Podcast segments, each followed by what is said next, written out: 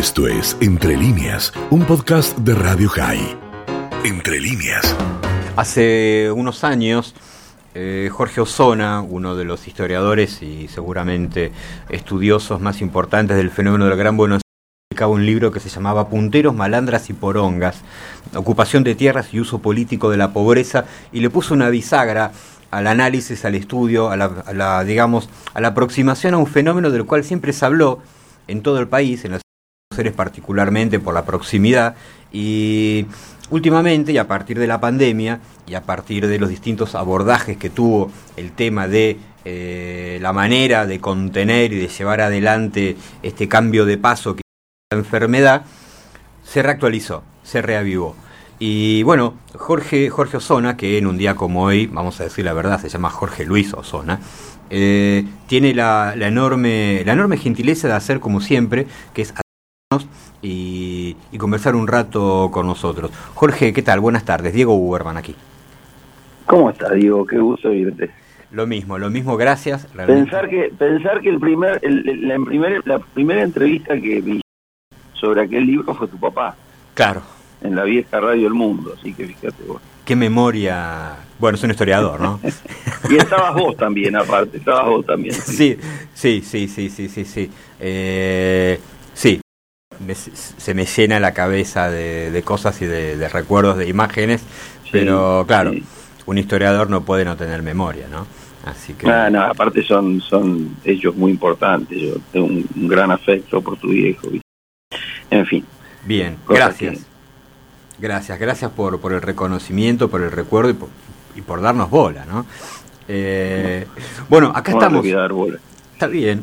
Acá estamos entonces y Punteros, malandras y porongas sigue siendo un tema de, como dirían los, los, viejos diarios, de candente actualidad. ¿Cuál es tu mirada actual de este Gran Buenos Aires hoy a la luz de, eh, la pandemia? Ya, es un, un, polvorín, ¿no? El Gran Buenos Aires es un, un lugar eh, donde todos los problemas estructurales acumulados durante las últimas décadas, a propósito de la pandemia, se han, se han agravado, ¿no? El problema de la inseguridad, se ha agravado el problema de la, higiene y de la sanidad, de la salud pública en general. Eh, en fin, este, se ha agravado el problema de la alimentación, de la educación. De modo que, bueno, hay toda una serie de, de cuestiones que pensando, el Gran Buenos Aires es un fenómeno muy vasto, en todo, vasto, en todo caso es aún en sus suburbios pobres, un rompecabezas de muy externas, muy, muy este, heterogéneas, ¿no? muy diversas y heterogéneas. Así que eh, hablar así genéricamente de Gran Buenos Aires es, es eh, tal vez una, una generalización excesiva.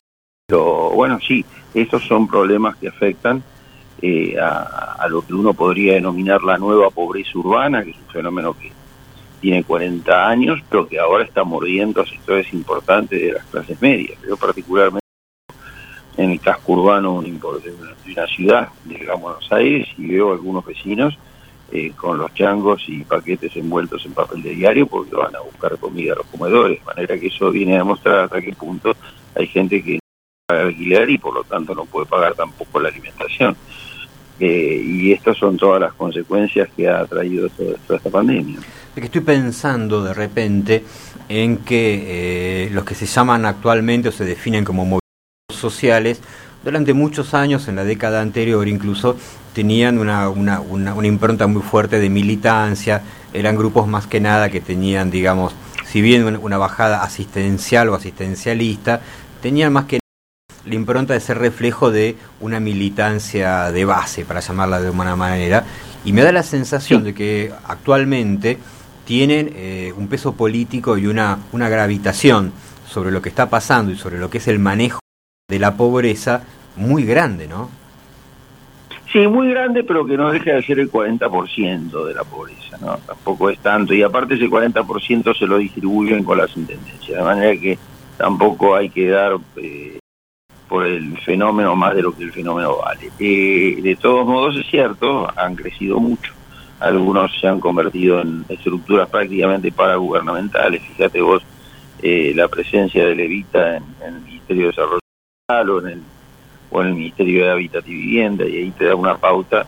Ahora, simultáneamente por abajo se han producido fracturas, porque lógicamente eh, los militantes esperan más del funcionario jefe y eso no y por lo tanto eso fractura. Y a su vez están apareciendo toda una serie de nuevos movimientos, eh, muchos de ellos de izquierda, pero que ya no son solamente de pobres eh, procedentes de la marginalidad, de clase media. Eso se ve, se vio en la última marcha que se hizo el viernes pasado, que se inscribe en una secuencia muy silenciosa, pero que es cada vez más densa, cada vez más organizada. Fíjate vos que lo que se veía eran falanges muy bien organizadas, encabezadas por un jefe, y que por otra parte tenían, los dejaron pasar porque incluso tuvieron una fuerte disputa con la fuerza, con las fuerzas de seguridad federales, pero las fuerzas policiales locales, tanto de la provincia como la de capital, los dejaron entrar. Eh, fíjate que tiene también un sentido al monitorio, al monitorio. Bueno, venimos en ton de paz, pero si hay que hacer la violencia, con esa masa puedes hacer perfectamente, puedes generar perfectamente bien un, una conmoción social, tipo 89 o 2001. De manera que eso te da la pauta de el volcán sobre el que estamos parados. Se habla del pobrismo. Eh, sí. ¿Qué pensás? Mira, el pobrismo es, una, es un término que inventé yo, dicho sea de paso. Después se difundió mucho. Es muy bueno. Sí, aunque te parezca mentira. mira, es un texto que no fue. Me, inspiré leyendo a, Nietzsche. Este, el pobrismo es un, un ¿cómo se puede decir? Impostura, ¿no? Que es, es, eh, es un discurso inventado por algunos ricos a los efectos de justificar y legitimar un status quo eh, conservador al que no se desea cambiar. Entonces, justamente reemplazar políticas de, bueno, de, de, desempobrecimiento, por así decirlo, políticas de administración de la pobreza. Así que el pobrismo básicamente eso, los pobres son eh, el polo positivo de la sociedad porque reúnen un conjunto de virtudes inventadas por estos ricos que por otra parte de la explotación de esos pobres a través de distintos mecanismos administrativos de la pobreza. Es una gran impostura, ¿no? Lo que pasa es que, bueno, eh, supone también el ideal de un país pobre, que es lo que uno ve. La Argentina se ha vuelto un país pobre.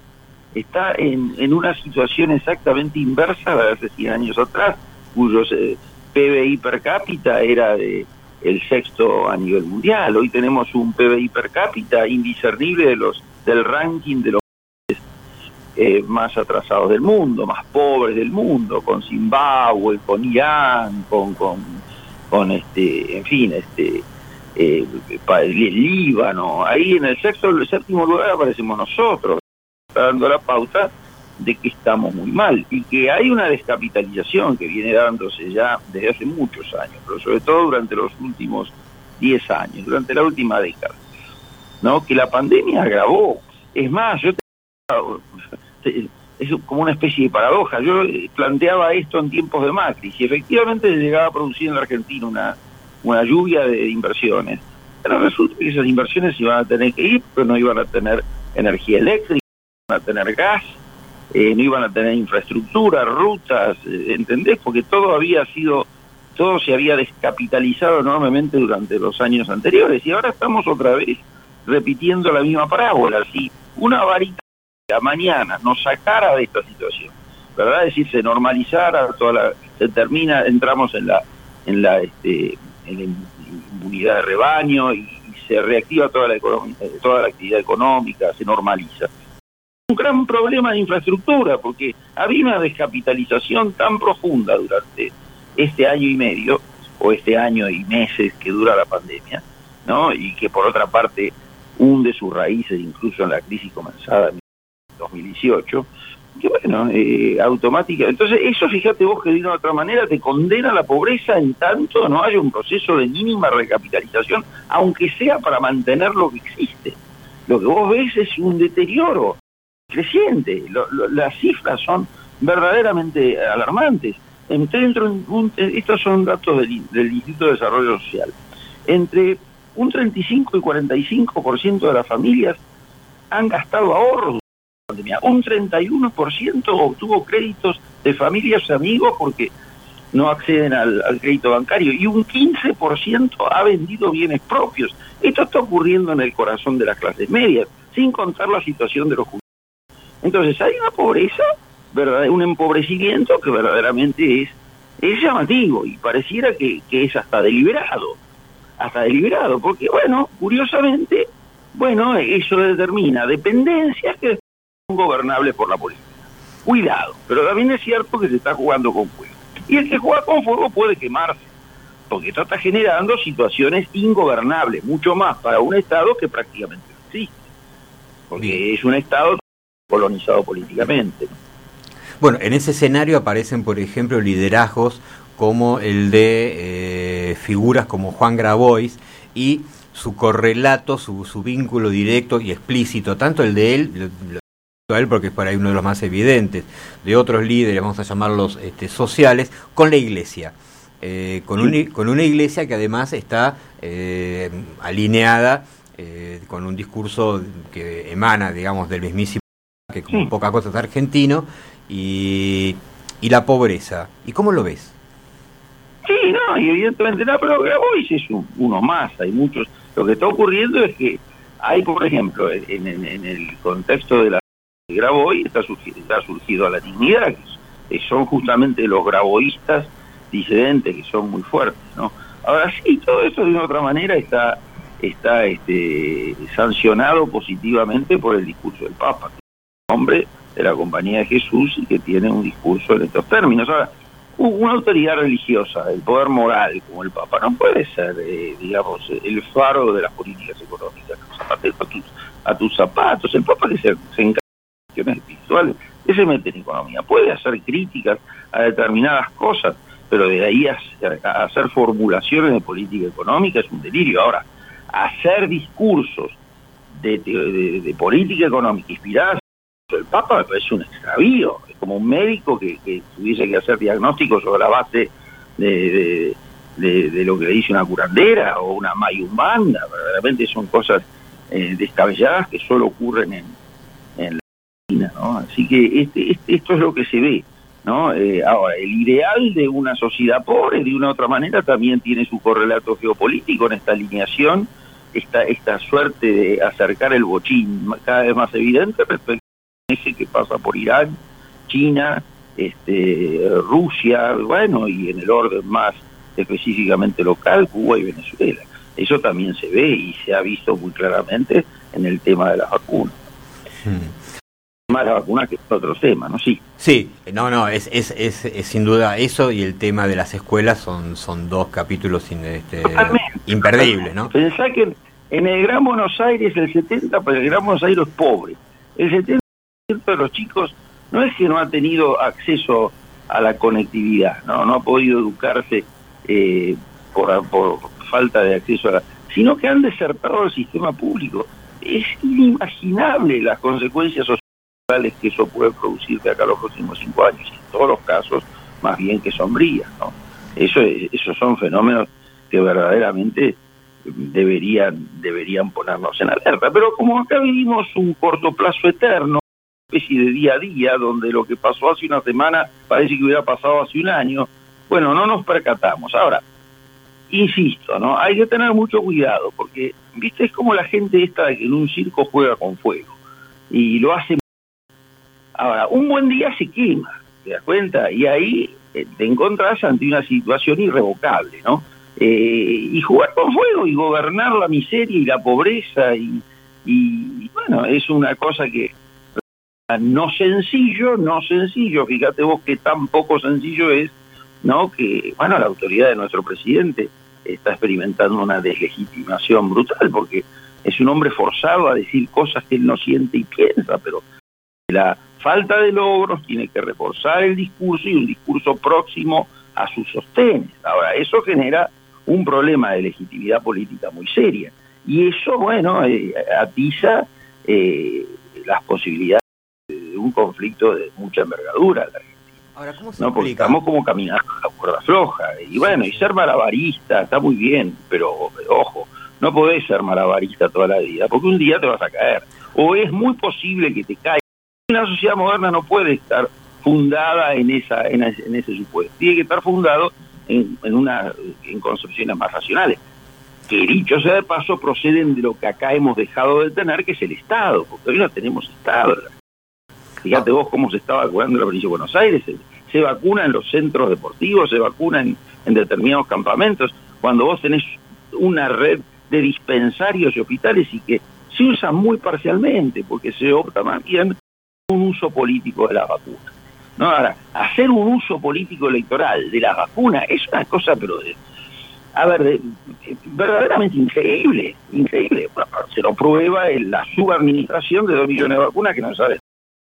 Y en este contexto que se, tendría que estar vacunando a un ritmo mucho más acelerado, el que de todos modos se aceleró durante los últimos 15 días, hay que decir la verdad.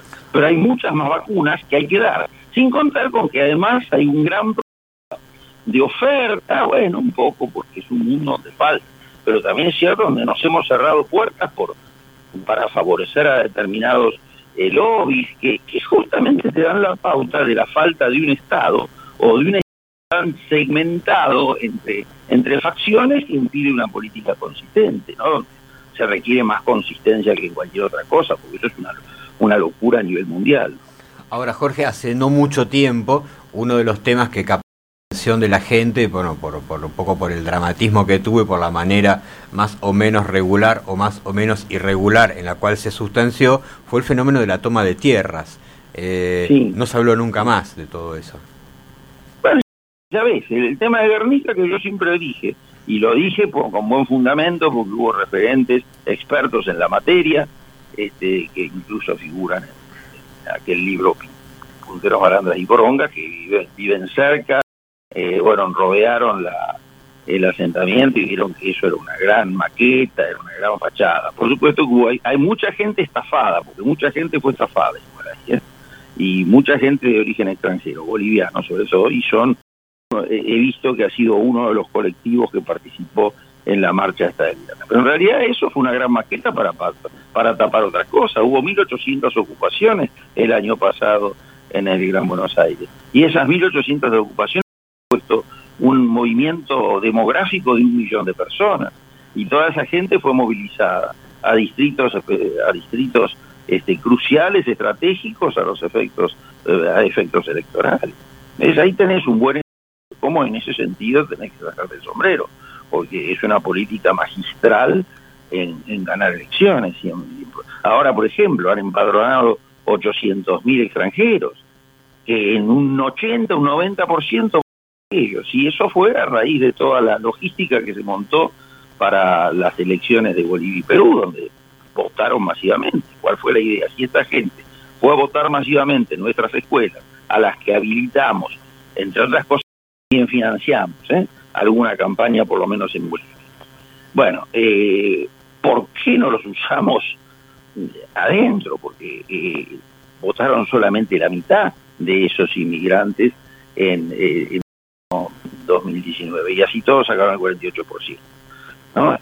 Y, eso apunta más bien al plano provincial, porque los extranjeros votan a nivel provincia y a nivel municipio. Fíjate vos que ahí también tenés una otra forma de del sufragio al que, está, están apostando, incluso trayendo más gente eh, para empadronar.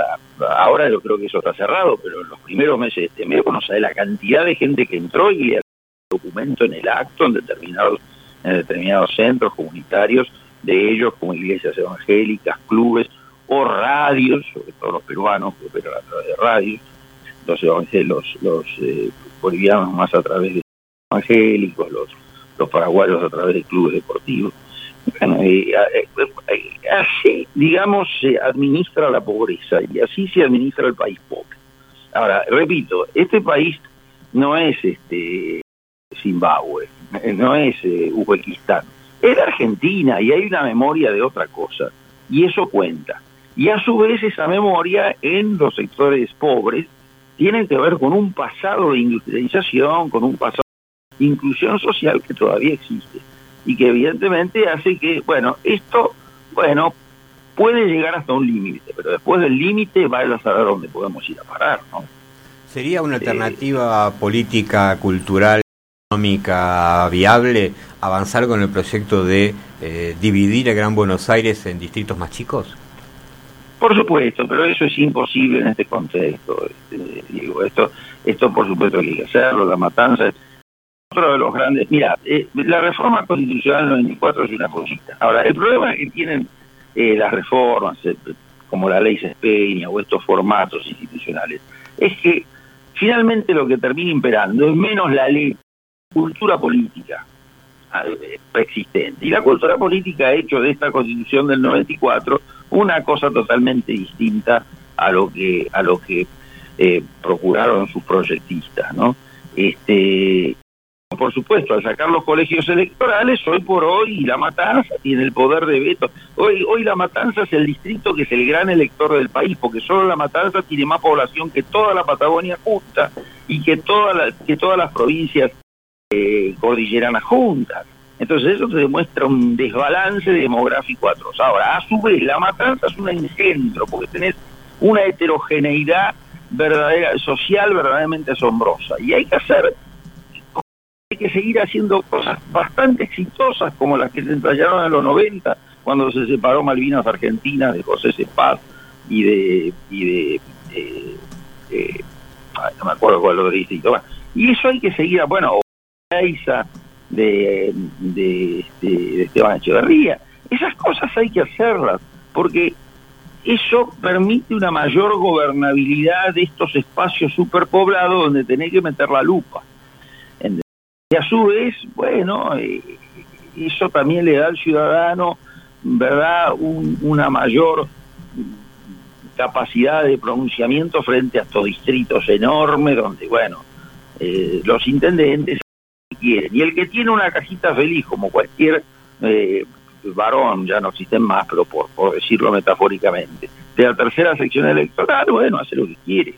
Y por supuesto que eso es. Ahora, eso es un. Es, ese proceso de, crear nuevas jurisdicciones es muy útil, ¿verdad? Pero con eso no alcanza, después hay que hacer otras cosas. Ahora, para eso requerís mirar el futuro. Y lo que no se hace es mirar el futuro. El futuro no existe. Este, este es un país está perdiendo 300 jóvenes por día.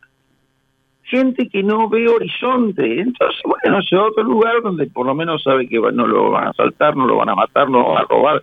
Puede tener cierto rito, pensar poco el camino de regreso, ¿no? Es decir, nuestros eh, abuelos vinieron y nuestros nietos se van. Sí, hola. Hola, sí, sí, creí que se había contado. Ahí está, sí, Claro, bueno, es, es, uno de los temas que se, que se vienen hablando y que se reactualizó el otro día incluso con esta expresión este, inquietante eh, por parte del presidente cuando volvió sobre el tema de la llegada en barcos. Dice, sí, claro, eso llega y nosotros nos vamos. Eh, sí, claro, ese, ese, es eso que antes se llamaba la exportación de cerebros, eh, ahora tiene, tiene, ahora, me da la sensación, eh, digamos, un matiz un poco más grande, ya casi de fenómenos este, sociales, porque hay un corte, ¿no? Donde gente de determinada edad, de determinado nivel socioeconómico, cultural y de formación, elige elige un lugar distinto para ver qué pasa, por ahí con la intención de volver, muchos dejan la puerta abierta, pero volvemos, volvemos a ser exportadores de clase media ilustrada, ¿no? Sí, por supuesto. Ahora siempre, ojo que los nuestros antepasados también vinieron con la idea de volverse, de hacer una pequeña fortuna acá y volverse. Y solo la mitad se quedó y con esa mitad se hizo este Hay que decir la verdad. Así que siempre se tiene la idea de volver. Lo que pasa es que ahora las redes sociales y las comunicaciones son mucho más fáciles y la idea de volver sigue vigente. Pero mira, un chico, una chica que se va a Alemania, eh, se queda ahí unos meses bien, y ahí consigue un novio, y ahí se pone un boliche, o ahí hace, emprende algo, y, y ¿qué va a venir acá? Acá va a venir con la, información que llega acerca de los extravíos que vivimos acá todos los días desde hace varios años. No, se queda, es evidente, ¿para qué va a volver? Para perder todo lo que ahorró, con la inflación y con, y con, con todos los, los flagelos que tenemos, además de inseguridad, cuando vos podés en Europa caminar de noche sin que nadie te mate, dormir con la puerta abierta.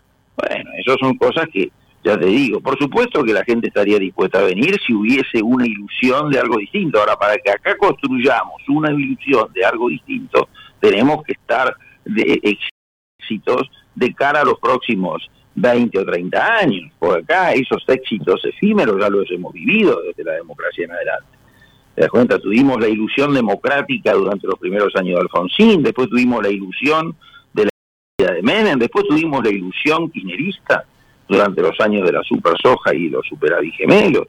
¿no? Y lo que quedó de todo eso, bueno, fueron grandes desbarrancos, la hiperinflación, el 2001, y después esto, te das cuenta de esto de Kirchner, que bueno, eh, es un proceso de, degradación, en principio lenta y ahora cada vez más acelerado, ¿no?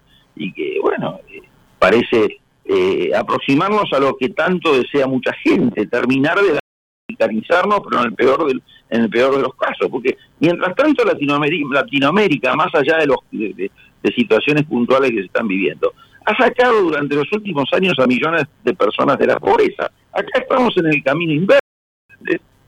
Entonces ahí, ahí tenés el tema, ¿no? La, eh, yo no quiero hablar ni de proyecto nacional, ni de, ni, de modelos, porque todos esos términos son muletillas que finalmente, a ver, eh, no sirven para nada, ¿no? Que bueno, son, entre otras cosas, un reemplazo simbólico de lo que no hay en términos de materialización, ¿no? Pero, a ver, una ilusión, ahora vos para tener una ilusión vos tenés que tener cosas concretas, por ejemplo, bueno, en los 80 tenía la democracia, 2000 tenía la estabilidad económica y el retorno al crecimiento. En el 2004-2005 tenía la salida del desastre del 2001. Bueno, hay que seguir así, pero por lo menos 20 años de manera que la gente se convenza de que esto vino para quedarse y que no va a ser flor o flor de unos años como ocurre siempre, ¿no? Porque como, como un alcohólico que, bueno, parece que sale, pero reincide, reincide y reincide. Entiendo. Jorge, te mando, te mando un abrazo muy, muy grande, te reitero el agradecimiento. Eh, Gracias a vos, gracias a vos. Esperemos seguir en contacto y seguir pensando un poco el Gran Buenos Aires.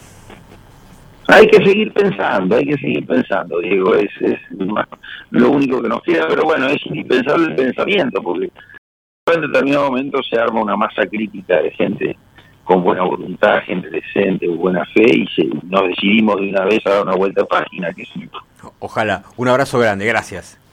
Un abrazo inmenso. Esto fue Entre Líneas podcast de Radio High. Puedes seguir escuchando y compartiendo nuestro contenido en Spotify, nuestro portal radiohigh.com y nuestras redes sociales. Hasta la próxima.